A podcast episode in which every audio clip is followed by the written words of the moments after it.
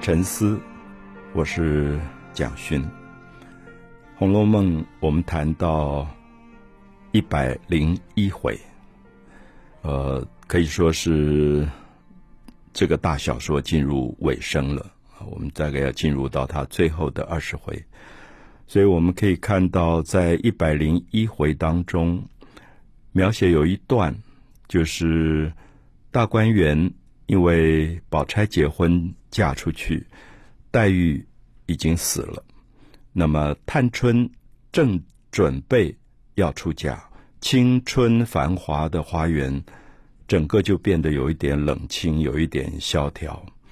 那王熙凤这个管家的人，呃，他觉得探春快要远嫁了啊，就嫁得很远。那所以他觉得应该去看一看探春，所以。他就带了丫头，就进到大观园去。那么也感觉到这个大观园好像今非昔比，就是曾经在这个花园当中发生过这么多热闹的事情，有过诗社啊，海棠诗社，后来桃花诗社，那这么多年轻的女孩子住在这里，可是现在忽然就冷清许多。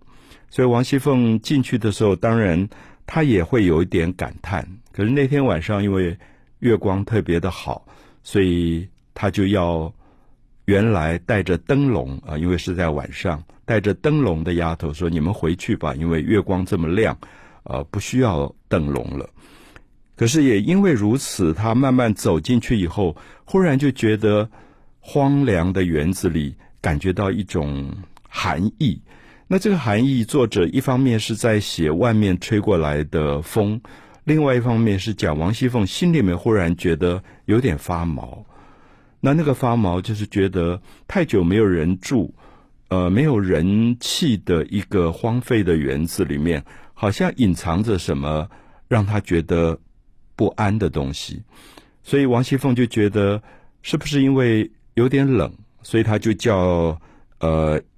丫头风儿说：“你回去帮我把银鼠坎肩拿来。坎肩就是一个我们今天叫做背心的东西，那里面是衬了这种银鼠毛的，有点是皮毛，比较保暖的。所以他就说：‘呃，回去把这个衣服给我拿来。’那当时风儿跟着王熙凤的这个丫头，其实也感觉到鬼气森森。大概这个园子荒废太久以后。”很多的谣言跟传说，所以丫头一听说要他回去，好高兴，赶快就跑了。所以我们就看到接下来就是王熙凤一个人碰到很多鬼怪的事情。那第一个就是好像碰到一个很大很大的一个动物，然后从他身边窜过，然后又跑到山坡上蹲在那边。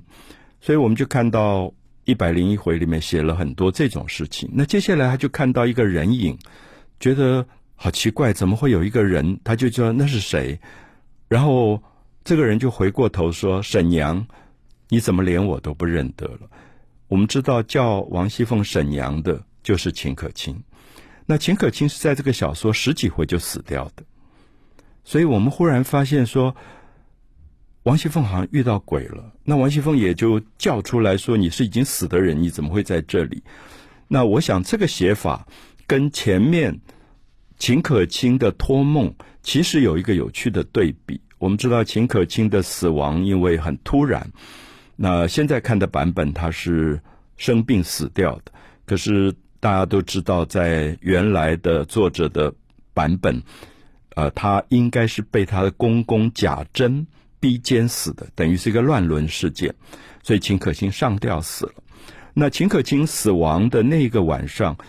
王熙凤做梦，忽然在梦中惊醒，就是秦可卿跟她托梦说：“沈娘，你是这个家族里唯一我可以托付事情的人。”他说：“这个家族男人都不行，那你是一个能干的，比男人还强。可是现在这个家族这么兴旺繁华，已经好几代的这种世袭公爵，可是他要告诫王熙凤说，这个家族很快要没落了。”你怎么不早做打算？就说不要再得意的时候忘了行，应该在乡下多置备一点田产啊，什么准备将来有退路。其实秦可卿等于是在托梦当中已经告诫了王熙凤要做以后的准备。那跟我们在一百零一回看到秦可卿真的变成鬼回来是不一样的，因为原作者写的是托梦，托梦可能是王熙凤自己心里的一个潜意识。可是现在在一百零一回当中，他就真的变成了一个落实的事件。那接下来我们又看到王熙凤的丈夫贾琏就在那边翻阅底报，政府发的一种有点像我们今天的文告性的东西，就是有什么什么案件啊，比如说他就读到说有一个人犯了罪，他是太师郑国公贾化的家人，姓贾。那么接着又有另外一个凶犯，那他是世袭三等职衔贾犯家人。其实这个跟贾琏没有关系，可是贾化姓贾，贾犯也姓贾，贾琏心中就不安，觉得奇怪，最近怎么犯了案子的人都姓贾，好像就开始觉得心里也有点毛毛的。好，这个就是作者开始进入一个状况，就是说贾家要没落，要抄家了。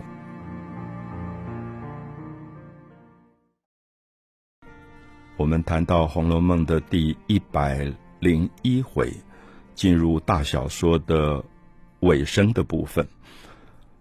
补写的作者非常明显的要不断的透露大观园荒废没落了，也要透露贾府这个曾经繁华的家族即将要面临到很大的危机跟灾难。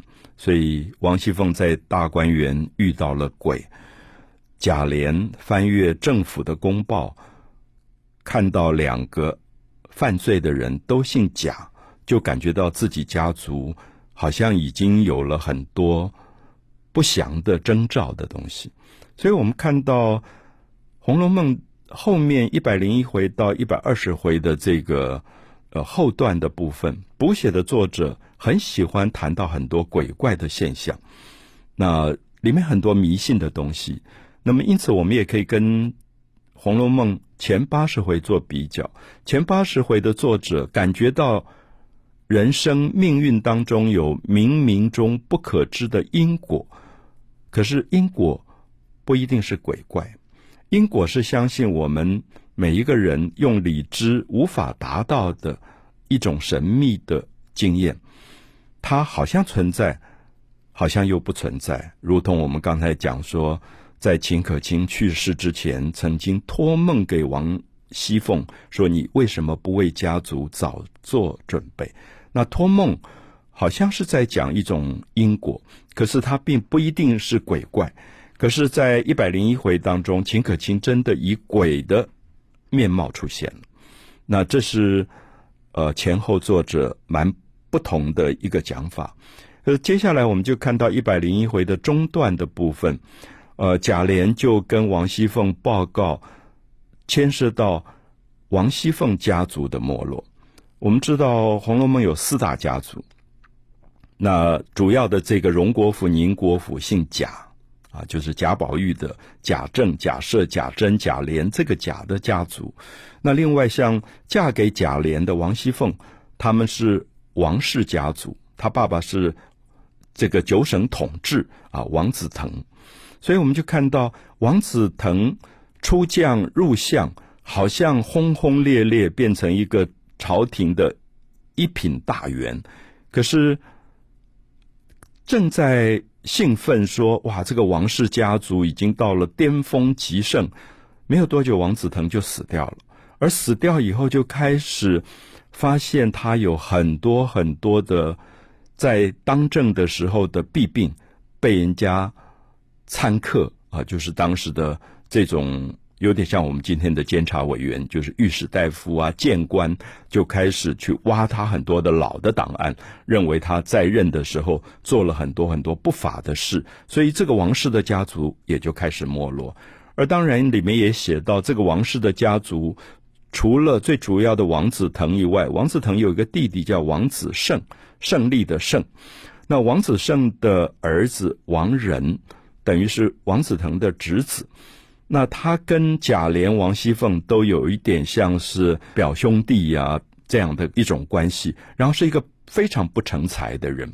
他甚至在这样的时候，还假借他自己的伯父王子腾的死亡，大开丧礼、开吊。因为有的人办婚事、丧事，其实是为了要赚钱，就是因为来的人都必须要送礼。啊，就是有电仪呀，他就借此大捞了一笔。所以贾琏就跟王熙凤报告说：“这个王人真是不像样子啊！就是这样的一个大家族，出了这样的一个子弟。”然后也提到说，王子腾他如何在任的时候怎么样亏空啊这些问题。那王熙凤听了当然非常的难过，就是说，毕竟这是他自己娘家，因为如果他的娘家很兴盛。呃，父亲在做大官，然后叔叔都很兴旺，家里非常兴旺的时候，我们看到有一次王熙凤曾经跟贾家的老管家赖妈妈就说：“啊，当年我们家接驾如何如何，多么风光。”那娘家强，他在贾家好像也就有一个讲话的余地跟身份，可是娘家败落了，所以也就感觉到好像自己的气势。也就软了很多。好，所以这一段我们就看到，谈到贾家的危机，同时也谈到王家的危机。那接下来我们又看到宝玉这个时候好像有点失魂落魄的，然后有人跟他提到说：“啊，你今天要出去做客了，那要不要穿雀金裘？那雀金裘是大家都知道的一个故事，就是。”这个是贾母给他的一个俄罗斯进贡非常珍贵的外套，用孔雀的羽毛用金线绣出来。可是当时贾宝玉第一次穿就烧了一个洞，而回来以后，就是他最心爱的丫头晴雯带着重病帮他补球，把这个洞补起来，一直补到人在黎明的时候休克昏倒。那这个时候晴雯已经被王夫人逼死了，所以。当然是睹物思人，就是宝玉看到这件衣服就觉得好大的感伤，因为晴雯当年是如此来服侍他的。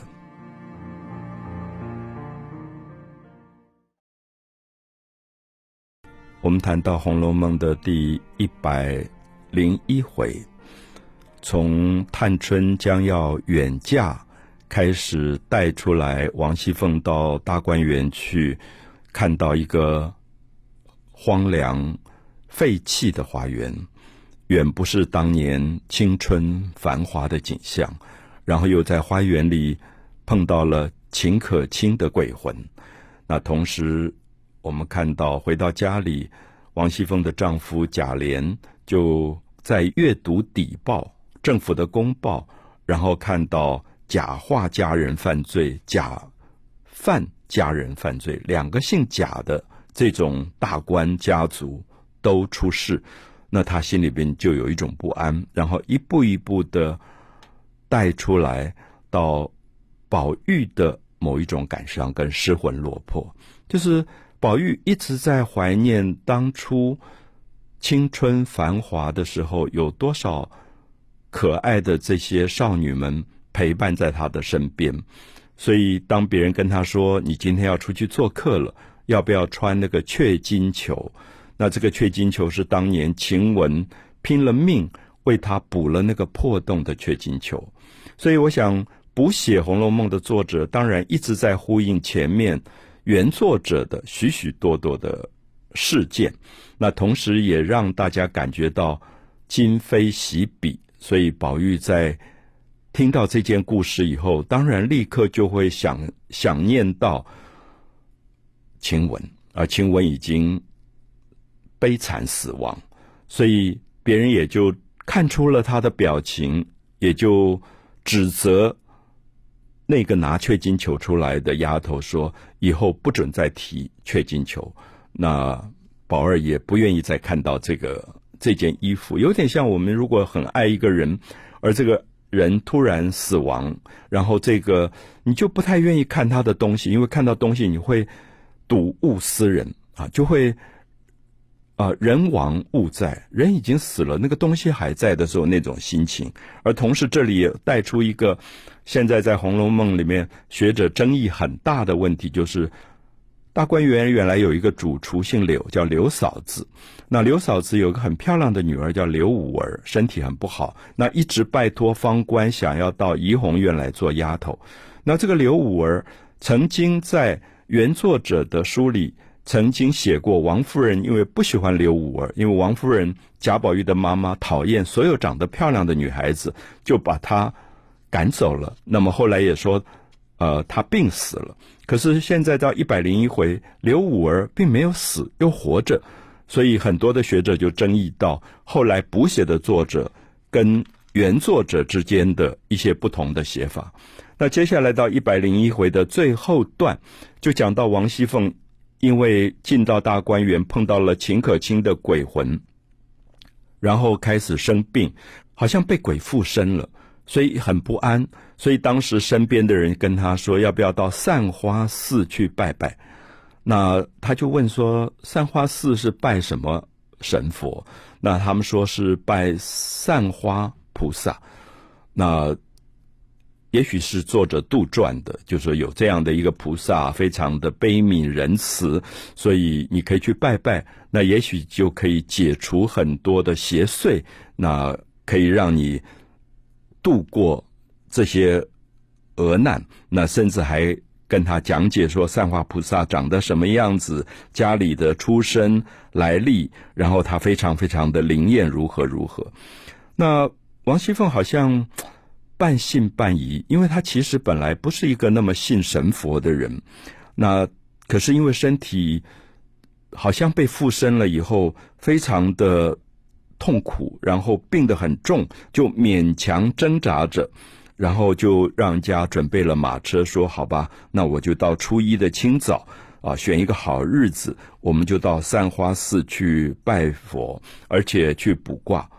我们知道庙里面都有可能寡不一样，就是丢这个轿，然后求神佛来给一个签，所以他就抽出了一个签，这个签是第三十三签，第三十三签上上大吉，所以旁边人都说：“哎，好棒啊！你一抽就抽到一个上上签，就是最吉祥的签。”可是看到这个签的。题目的时候，上面写的很奇怪，是王熙凤衣锦还乡，用到的刚好就是王熙凤的名字。王熙凤吓了一跳，因为她自己就叫王熙凤，可签上面写的也是王熙凤衣锦还乡。可是我们知道，小说原作者曾经写过，汉朝有一个人就叫王熙凤，那做了大官以后，回到家里叫做衣锦还乡，所以大家觉得，哎，这是一个好的乡，那。签的诗是“去国离乡二十年，于今衣锦返家园。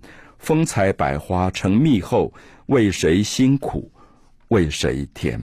可是这个签后来带回来了。